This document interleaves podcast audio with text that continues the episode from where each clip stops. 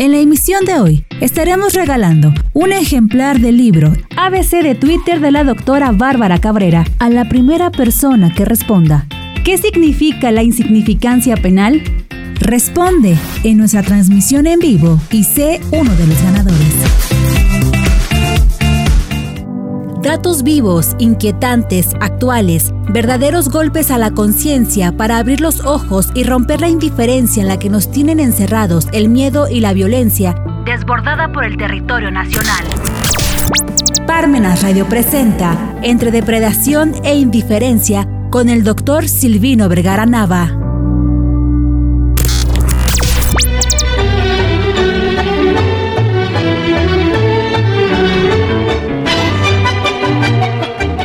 Muy buenas tardes, lunes 7 de febrero.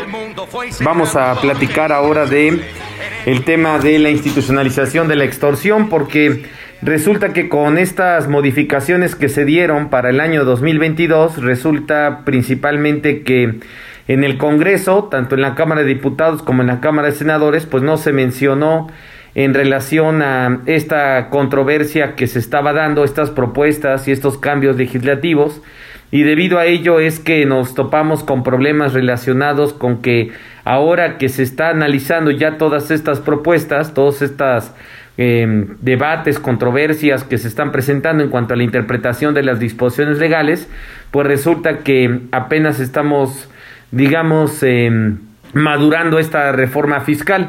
Y es que todo el debate em, legislativo se resumió desafortunadamente pues a que si los mayores de 18 años tienen que estar obligados a inscribirse al RFC, de que se regularicen los coches o los carros chocolate como les llaman, o si existen sanciones excesivas para los contadores públicos inscritos, al establecerles como obligación el tener que dar de información, en relación a los, eh, a los eh, contribuyentes a los que se les presentan los dictámenes y eh, verificar si es que estos no están cometiendo algún delito fiscal.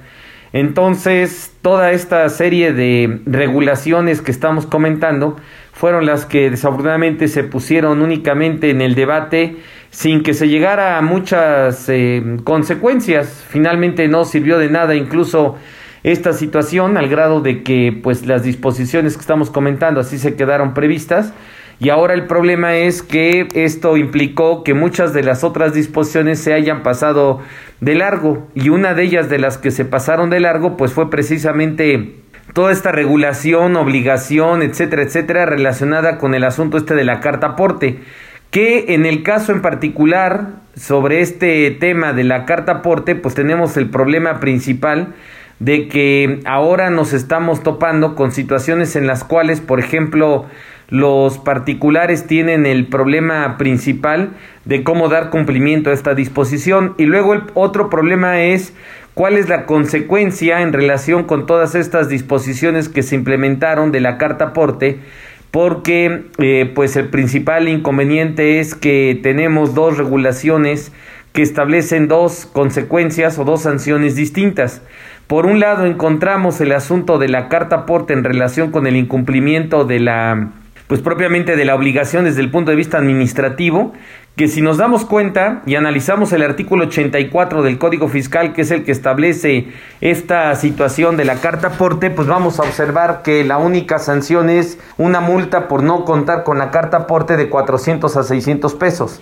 Eso significa una cantidad, pues digamos, mínima, no es una cantidad muy representativa para, para el asunto del incumplimiento de esta obligación. Y luego, bueno, pues también está mal regulada porque resulta que se establece en ese sentido que la sanción de los 400 a 600 pesos es únicamente por no contar con la carta aporte, pero no significa que se tenga la obligación, digamos, de llevar a cabo eh, pues el que venga con datos correctos, que no esté incompleto, que le falten datos, que venga con datos equivocados, correcciones, etcétera. Entonces, el asunto es que la sanción es única y exclusivamente por no contar con la carta aporte, pero no si es que la, la carta aporte trae datos inexactos, incorrectos, incompletos, y esto implica que no se impondría la sanción para los particulares en relación con este rubro que estamos comentando.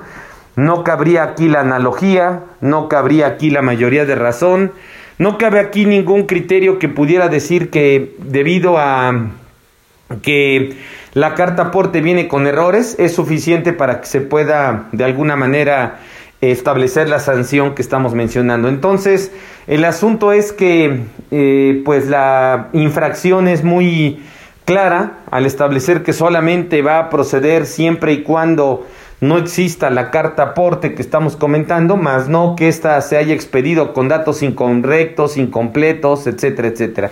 Y por otro lado, también encontramos que el caso de las multas que son de 400 pesos a, a 600 pesos, pues de entender que la autoridad no se va a salir a las eh, carreteras a verificar la carta aporte, sino que lo que va a llevar a cabo pues es prácticamente una revisión pero por ejercicio fiscal.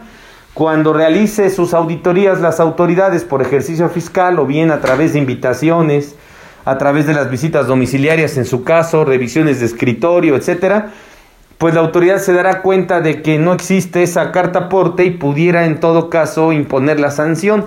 Ahora, ¿por qué no podría emitir un requerimiento la autoridad y decir eh, falta la carta aporte? Bueno, porque el asunto es que el artículo 84 tiene relación con el primer párrafo del artículo 83 del Código Fiscal.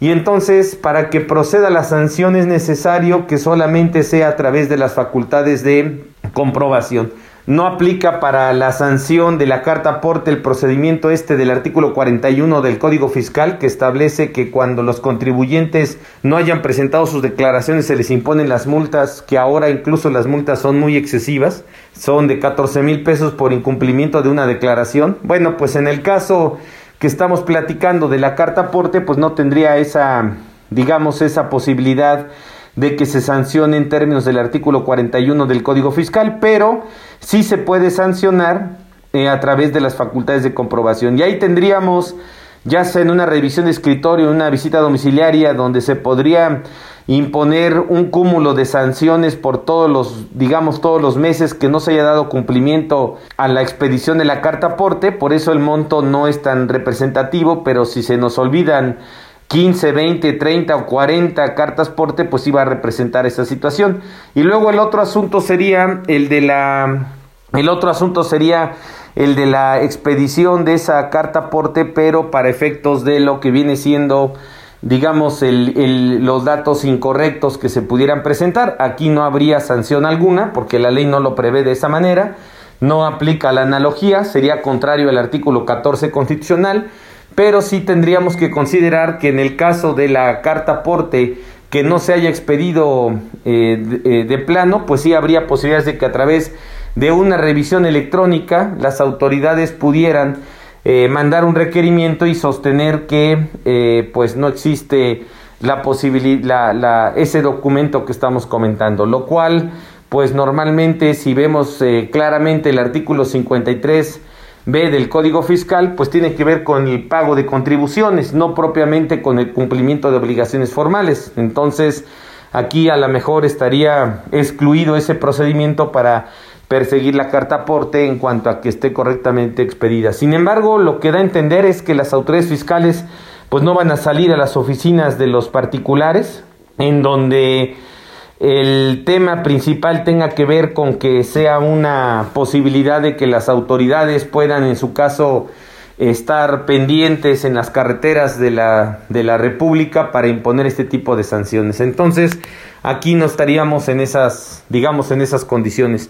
En lo que sí podría suceder, pues es lo que establece entonces el artículo 103 del Código Fiscal de la Federación en su reforma para el año 2022 del cual vamos a comentar en la, después de la siguiente pausa. En la emisión de hoy estaremos regalando un ejemplar del libro ABC de Twitter de la doctora Bárbara Cabrera a la primera persona que responda. ¿Qué significa la insignificancia penal? Responde en nuestra transmisión en vivo y C1. Regresamos. Seminario Diplomado en Defensa Fiscal del Contribuyente coordinado por el doctor Silvino Vergara Nava. Durante 12 sesiones en el año más 4 sesiones complementarias conocerás los derechos de los contribuyentes en los procedimientos actuales en las revisiones de las autoridades tributarias. Para mayores informes e inscripciones, comunícate al teléfono 2222 400986, extensión 213 o 214, o envía un correo a consultas.ccapuebla.com. Iniciamos en enero 2022. Notas para una defensa fiscal de emergencia. En esta obra del doctor Silvino Vergara Nava se adentra en la problemática fiscal que ha ocasionado la crisis mundial del COVID-2019. Para conocer más de este tema, adquiere esta obra comunicándote al teléfono 22 22 94 87 53 o visita nuestra tienda en línea parmenasradio.org.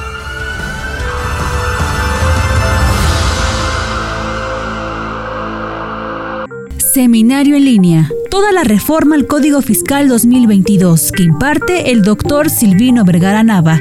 En este seminario se abordarán temas como los cambios en el procedimiento de ejecución, las reformas en las facultades de gestión y los más de 100 artículos que han sido reformados.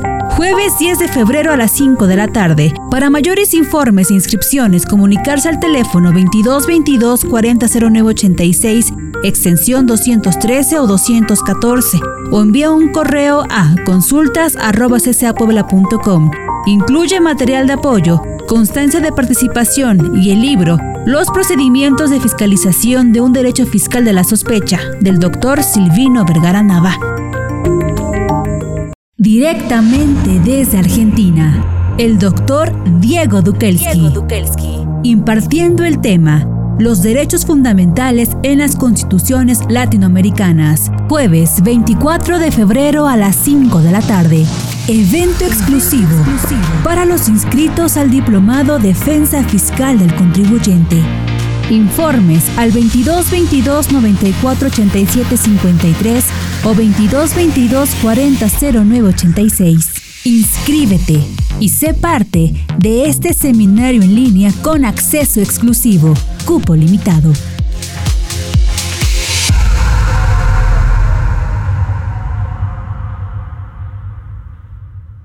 Diplomado Seminario de Defensa Fiscal de los Contribuyentes.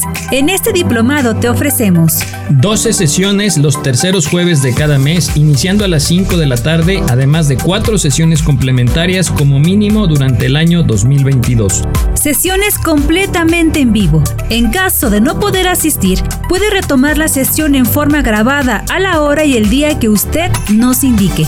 Nuestras sesiones tienen una duración de dos horas y media, considerando el valor del tiempo de los participantes y la trascendencia de los temas. Quien cumpla con el 80% de asistencia a los seminarios de todo el año contará con constancia del diplomado con valor curricular. Se expide constancia de participación por cada sesión, más material de apoyo y el libro de Desafíos Fiscales en tiempos de incertidumbre. Las sesiones complementarias versan sobre temas adicionales de defensa fiscal de los contribuyentes, con el fin de que los participantes obtengan una visión crítica respecto a los derechos de los contribuyentes y su efectividad ante las autoridades fiscales y jurisdiccionales. El diplomado seminario de 2022 es totalmente en línea. Tiene como objeto conocer los temas más actuales en la defensa de los contribuyentes en lo que está sucediendo respecto a las acciones de fiscalización de las autoridades autoridades fiscales y cómo defenderse de las mismas. ¿Le interesa? Comuníquese a los teléfonos que aparecen en su pantalla y se le hará llegar vía correo electrónico un formulario para que sea parte de Seminarios Pármenas. En la emisión de hoy estaremos regalando un ejemplar del libro ABC de Twitter de la doctora Bárbara Cabrera a la primera persona que responda. ¿Qué significa la insignificancia penal? Responde en nuestra transmisión en vivo y sé uno de los ganadores. Bueno, pues el asunto en relación con la otra parte, que es el artículo 103 del Código Fiscal, en la reforma pues se hace mención de que el que no cuente con carta aporte, cuando las autoridades lo requieran como una obligación de las previstas en la ley, pues entonces se puede presumir el delito de contrabando, lo cual pues es una aberración porque por un lado la multa administrativa es de 400 pesos y por el lado penal pues es un castigo considerablemente eh, excesivo.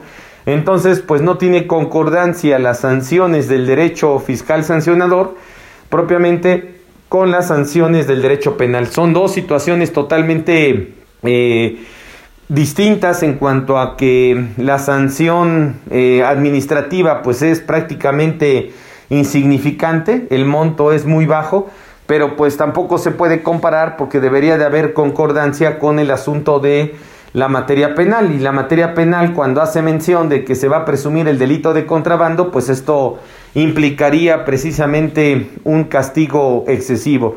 Pero ya viendo esta parte de la presunción de contrabando por no contar con la carta aporte, bueno, pues entonces habría que analizar si efectivamente puede acreditarse esta presunción. De entrada, pues sabemos que el problema que tiene el sistema jurídico mexicano es que por un lado otorga derechos, pero ya cuando se legisla, pues nada más establece exactamente lo contrario. Y prueba de ello es lo que pasa con esta presunción, porque en primer lugar habría que analizar si esto no contraviene la presunción de inocencia que prevé el artículo 20 de la Constitución y que por otro lado tenemos que si bien este es un derecho, un derecho constitucional, el artículo 20, la presunción de inocencia, pues lo que encontramos es la legislación en cuanto al código fiscal, donde se habla de muchas conductas que pudieran ser la presunción del delito de contrabando. Y ahora dentro de esta disposición pues está el no contar con la carta aporte. Hay dos fracciones en el artículo 103 las dos tienen que ver con carta aporte, uno para, digamos, la regla general y otro que tiene que ver con las actividades particulares, digamos, de todo lo relacionado con el combustible, hidrocarburos, etcétera, etcétera. Entonces, las dos al final del camino, pues hay una clara presunción expresa en la ley en el Código Fiscal, en el artículo 103, que establece que si no existe esta presunción de contra, eh, perdón, que existe esta presunción de contrabando si es que no se cuenta con la carta aporte que estamos comentando. Entonces, bajo ese criterio, pues sí estamos ante la presencia de una regulación totalmente excesiva, pero si analizamos ya el delito de contrabando, lo encontramos en el artículo 102 de la, del Código Fiscal de la Federación, y resulta que el delito de contrabando es para quien importe o exporte mercancías, ¿no? Introduzca o extraiga mercancías del país y deje de pagar contribuciones, importe o exporte mercancías y no cumpla con los permisos y regulaciones arancelarias, importe o exporte mercancías y resulte que tampoco cumpla con la situación de, o mejor dicho, haber hecho importación y exportación de mercancías prohibidas, su importación o exportación, Pensemos droga, pensemos eh, mercancías que están prohibidas su, comercialización, como es el caso de la de lo que viene siendo particularmente la, la eh, bueno, eh, productos que están prohibidos en relación a su a su comercialización, ¿no? Se me viene a la mente ahorita, por ejemplo, los huevos de tortuga o las tortugas en sí, algunos algunas aves que también está prohibida su comercialización, bueno, pues ese también sería ese delito que mencionamos, pero quien en tránsito no tiene la carta aporte, pues no tiene congruencia porque el artículo 106 del Código Fiscal establece cuáles son los eh, documentos con los cuales se acredita la legal estancia de la mercancía de procedencia extranjera y solamente se expide la carta aporte para los transportistas autorizados. Para todos los demás no se requiere de la de la carta aporte para acreditar la legal estancia de la mercancía, sino que ésta se acredita con la nota de venta, el pedimento o el comprobante fiscal a secas, pero no dice que el comprobante tenga que contar con la carta aporte. Por lo tanto, pues ahí hay una contravención a esta presunción en relación con lo que establece la propia ley para poder justificar la legal estancia y tenencia de la mercancía de procedencia extranjera en territorio nacional. Entonces, en esta parte pues no habría esa lógica que debería de existir en relación a esta determinación por parte de las autoridades en cuanto al legislador, pues propiamente se equivocó, digamos, o hay una incongruencia en cuanto a esta presunción o una falta de claridad, que si es una falta de claridad, pues entonces contraviene el principio de taxatividad. En realidad, lo que se pudiera sostener del que no cuente con carta aporte es que propiamente diríamos que pudiera darse en su caso, pero no lo dice así la ley, una presunción en relación con el, los equiparables a, contrabando. Y entonces ahí tenemos una actividad, un, hecho em, que se puede presumir que es, eh, o mejor dicho, que es equiparable a contrabando, que es la legal, la ilegal eh, tenencia de mercancía de procedencia extranjera, siempre y cuando no sea de consumo de consumo eh, particular, ¿no? Si es de consumo particular, bueno, pues no tenemos que estar acreditando la legal estancia, por ejemplo, de una computadora, de una televisión, ¿no? De nuestros zapatos o de nuestra camisa, pero sí necesitamos eh, siempre y cuando no sean de consumo y estemos en tránsito. Entonces, el, eh, de consumo personal, perdón, y no estemos en tránsito. Entonces, pues esta conducta es la más viable que pudiera en su caso establecerse y que bueno, pues desafortunadamente esta situación que estamos comentando pues no está tan clara, al contrario, lo relaciona con otro delito, que es propiamente el delito de contrabando y pues esta eh, digamos inconsistencia implica pues que prácticamente no proceda la eh, determinación que la autoridad está sosteniendo en esta reforma donde se presume que se comete el delito de contrabando por no contar con la carta porte cuando en realidad pues no tiene concordancia con el 102 que habla del delito de contrabando, sino que tiene concordancia con otra conducta, pero esa conducta pues tampoco se pudiera tipificar porque también los documentos que acreditan la legal estancia de la mercancía es el comprobante fiscal, pero sin que se mencione en esa disposición legal que deba de contar con la carta aporte. Y bueno, pues así está esta, eh, digamos, galimatías que tenemos en relación con la sanción administrativa, la sanción penal, y bueno, precisamente por eso es que se está institucionalizando la extorsión. Vamos a platicar de esto en la siguiente pausa. En la emisión de hoy estaremos regalando un ejemplar del libro ABC de Twitter de la doctora Bárbara Cabrera a la primera persona que responda. ¿Qué significa la insignificancia penal? Responde en nuestra transmisión en vivo y sé uno de los ganadores. Adquiere la nueva obra del doctor Silvino Vergara Nava, El plan de Ayala desde otra mirada. Este ejemplar es de vital importancia ya que recupera un debate que por décadas se ha evitado, dando respuesta a la interrogante del por qué no se ha estudiado el plan de Ayala como un documento jurídico. Sin duda, el autor provoca esta reflexión y conduce a repensar y reaprender el derecho desde su hacer hasta su aplicación. Disponible a la venta en librerías Porrúa y Profética, o bien comunícate a CCA Puebla a los teléfonos 240-0986, extensión 213 o 214. Seminario en línea. Toda la reforma al Código Fiscal 2022 que imparte el doctor Silvino Vergara Nava en este seminario se abordarán temas como los cambios en el procedimiento de ejecución, las reformas en las facultades de gestión y los más de 100 artículos que han sido reformados. Jueves 10 de febrero a las 5 de la tarde. Para mayores informes e inscripciones, comunicarse al teléfono 2222 400986, extensión 213 o 214, o envía un correo a consultas.ccapuebla.com. Incluye material de apoyo constancia de participación y el libro Los procedimientos de fiscalización de un derecho fiscal de la sospecha del doctor Silvino Vergara Nava. Directamente desde Argentina, el doctor Diego Dukelski, impartiendo el tema Los derechos fundamentales en las constituciones latinoamericanas, jueves 24 de febrero a las 5 de la tarde. Evento exclusivo para los inscritos al Diplomado Defensa Fiscal del Contribuyente. Informes al 2222 94 87 53 o 2222 40 09 86. Inscríbete y sé parte de este seminario en línea con acceso exclusivo, cupo limitado.